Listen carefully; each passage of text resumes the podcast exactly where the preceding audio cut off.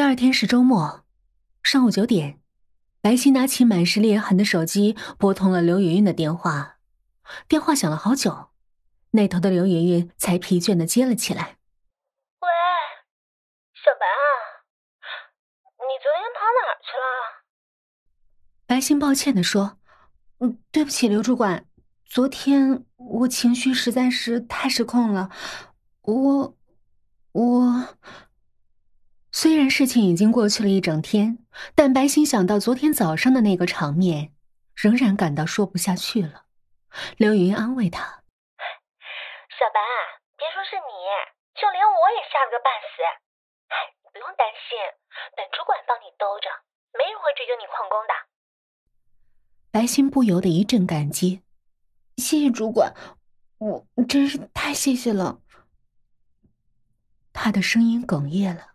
想到张默不知为何惨死，他不禁又是泪流满面。沉默了许久，刘云云才试探着开口，她压低声音问：“小白啊，你你是怎么认识张默的？你们以前就认识吗？”他的声音既带着害怕，又有忍不住的好奇。同样是沉默了许久，白行长长呼出一口气。主管，我们见面聊聊吧。刘云云显得很开心，她马上答应了。小白，我看你身体好像不太舒服，不然我到你那儿去吧。白昕嗯了一声，啊，好的，我住在锦绣绿洲十三栋三单元二零六。电话那头。莫名的又是一阵沉默，好一会儿，刘云云小声的问：“地址是哪儿？”小白，你再说一遍。白昕又重复了一遍：“啊，锦绣绿洲十三栋三单元二零六。”听筒里传来一声惊叫，紧接着就是手机摔在地上的声音。一个小时后，白星和刘云云在一家咖啡厅的小包间里见了面。当他们把手机放在桌上的时候，不约而同的相视苦笑。两个人的手机屏幕上不约而同的布满了裂痕。刘云云喝了一口咖啡，看着白星：“这么说，你和张默还真的挺有缘分的。”白星使劲点点头，他凝视着刘云云。主管，你到公司的时间比我长得多，而且，而且你一向消息比较灵通，你可知道莫姐是怎么死的？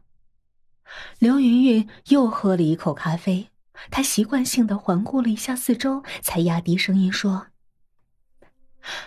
据公司高层说啊，她是因为活动会计挪用公款，数额巨大，畏罪自杀。”胡说！白昕气愤的站了起来，莫姐人都走了，你们还要往她身上泼脏水？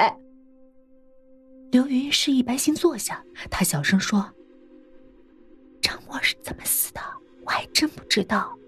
可是他生前对每个部门的人都很好，在公司里人缘还不错，追他的人可多呢，其中不乏一些高富帅。有一次啊。”眼见他又要将话题扯远，白昕连忙小声咳嗽了一声：“主管，昨天人力资源部的总监又自杀了，这是怎么回事啊？在这样的公司工作，大家都不感到害怕吗？”刘云云犹豫了一下，她仿佛下了很大的决心：“好吧，小白，他没告诉你，我也不打算在公司待下去了。”这里每年都会有好几个员工意外身亡，包括你第一天来上班，我和你说过那个总裁秘书的事儿，也是真的。这次张雨婷自杀呀，据说是有人跟踪她，偷拍了她开房的录像，并且在公司里啊，她还被人偷拍了长达一个月的去洗手间的录像，还把这些在网上到处乱传。他知道以后。承受不了压力，只好。唉。白昕正端着咖啡杯，此刻，那热乎乎的咖啡杯上仿佛传来阵阵凉气。一瞬间，那相机的咔嚓声、洗手间里神秘的脚步声和楼梯转角张默的侧脸，在他的脑海里快速闪过。原来这些，都是莫姐对我的提醒。我，我还这么错怪他，我姐对我真是太好了。不知何时，泪水已经打湿了白信的脸颊。他抱歉的看着刘云云，主管，不好意思，我失态了，我我去洗把脸。刘云云点头，嗯，我等你。白歆走了出去，屋里只剩下刘云云一个人。他翘起二郎腿，悠闲的从挎包里掏出另一个手机，划亮屏幕，打开一个视频。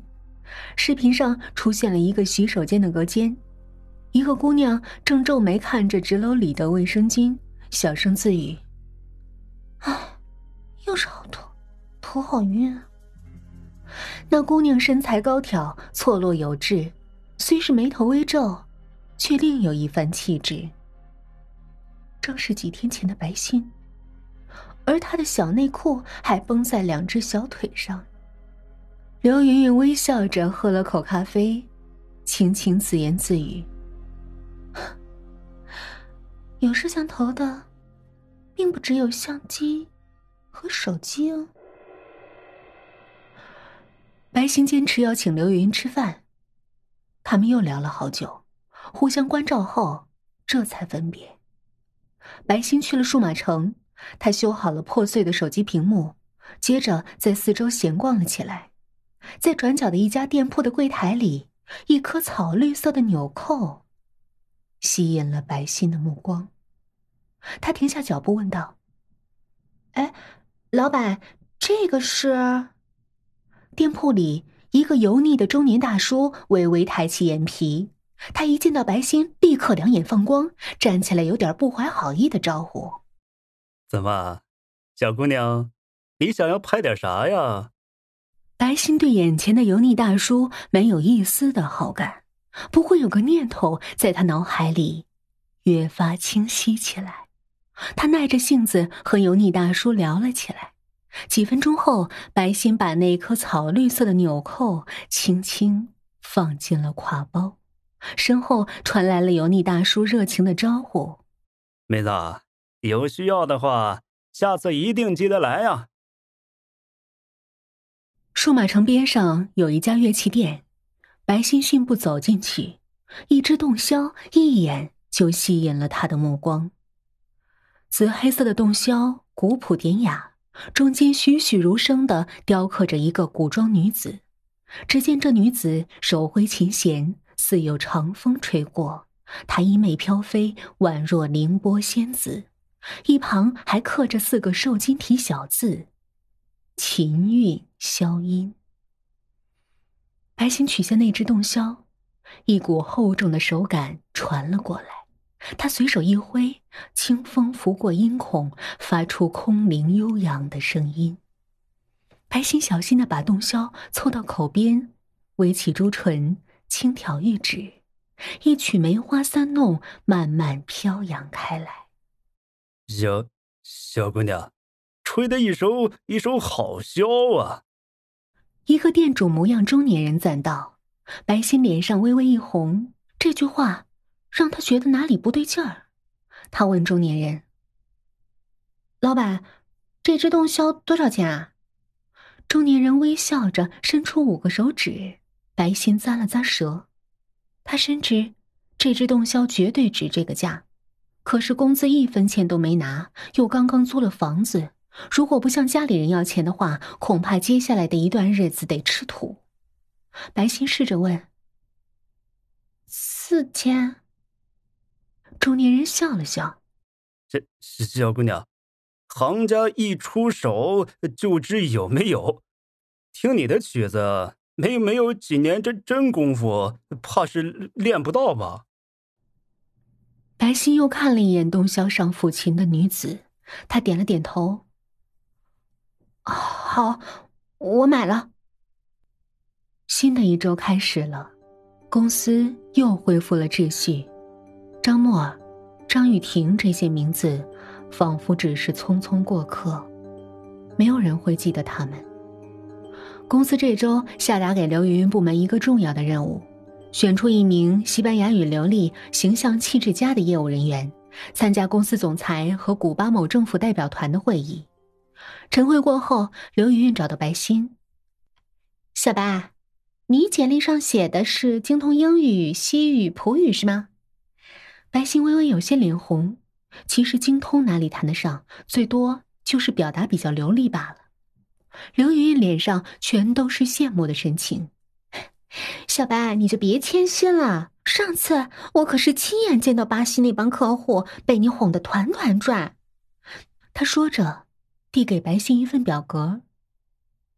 这次其他部门也有人参加选拔，小白，你一定要加油哦！这个是个好机会呢。他说着，又好奇的问：“小白，你怎么会这么多外语？有什么秘诀吗？”白昕想了想，其实这根本不算什么。我本科的时候，宿舍楼对过是留学生宿舍，有个阿根廷的小妹妹和我玩的特别好。后来呢，就慢慢学了西班牙语。至于葡萄牙语嘛，它和西语很像，大概就像苏州话和上海话的区别。刘云云不由感慨着：“小白，你真是人才呀！以后有机会，我得多多请教啊。”说完，他给了白昕一个意味深长的笑容。可白昕并不知道他笑容里的含义。白昕凭借着良好的个人形象和出色的实力，力压其他部门的竞争对手，获得了参加公司这次高端座谈会的资格。周三下午，白昕按照预定好的时间来到总裁办公室边上的贵宾室门前。他觉得这次运气还是挺好，至少电梯没有像上次那样一惊一乍的停留在那鬼气森森的二十楼。只是。整个二十一楼的楼道里，空空荡荡的，而贵宾室的门紧闭着。白昕轻轻的敲了敲门，片刻后，门开了，居然是李总亲自来给白昕开的门。李总一边打着电话，一边示意白昕进去。白昕走了进去，只见整个贵宾室富丽堂皇。和总裁办公室的简洁朴素形成了鲜明的对比，穹顶上的灯光仿佛群星璀璨，巨大而层层叠叠的水晶吊灯好像是星空里的一轮太阳，十几盆高大而造型各异的盆景点缀在房间各处，仿佛星光下的园林。白昕看着闪烁着温润厚重光芒的红木座椅和宽大奢华的真皮沙发，有种想要坐进去伸个懒腰的冲动。整个房间里弥漫着淡淡的香气，让人身心愉悦。只是，白昕觉得有些奇怪，整个房间里只有他和李总两个人，说好的古巴代表团并没有出现。过了好一会儿，李总才放下电话，他招呼着：“白昕呀，刚才代表团的负责人和我通了电话，他们临时有点事情，要晚到二十分钟。这样也好，你先多做些准备。”他说着，递给白心一叠文件和一瓶依云矿泉水。白昕坐在雕刻精美的红木椅子上，打开矿泉水，假装喝了一口。事实上，他现在再也不敢随意吃喝公司的任何东西了。别人给的好吃的东西，是要付出代价的。白昕打开文件翻看着，有中文，也有西班牙语，是一些会议双方合作的事项。白昕轻轻咬着嘴唇，一个念头迅速在他心中浮起：如果说……代表团临时有事情迟到，这么重要的会议，公司怎么会只让他一个人参加？他正想着，手中的文件上传来一阵淡淡的却怪异的香气。他感到脑袋里传来轻微的眩晕，白昕心中涌起一阵不祥的预感。从他买纽扣摄像头的那一刻，他就下决心要把张默的死因弄清楚。可是公司高管的接连死亡，种种莫名的怪事，以及自己脖子上触目惊心的针孔和那闪着寒光的注射器，都让他感到，公司的更高层会不清楚这些事情吗？他内心隐约觉得，那个伤口虽然微小，但绝不是只扎一针那么简单。如果不是自己从走进这个房间开始就心存警惕，可能现在还发现不了那奇怪的香气。似乎已经有些晚了。白心用力的眨了眨眼，眼皮越发沉重。他暗暗咬紧牙关，悄悄把手伸进口袋，捏住那枚草绿色的纽扣，微微侧过身去，把它挂在一旁的盆景上。镜头刚好对着整个会议室。这是一棵迎客松，在盆内假山的衬托下，越发显得坚韧挺拔，卓而不群。本来，白昕这颗摄像头计划放在总裁办公室墙上那一丛仿真藤蔓上，他事先演练了多次。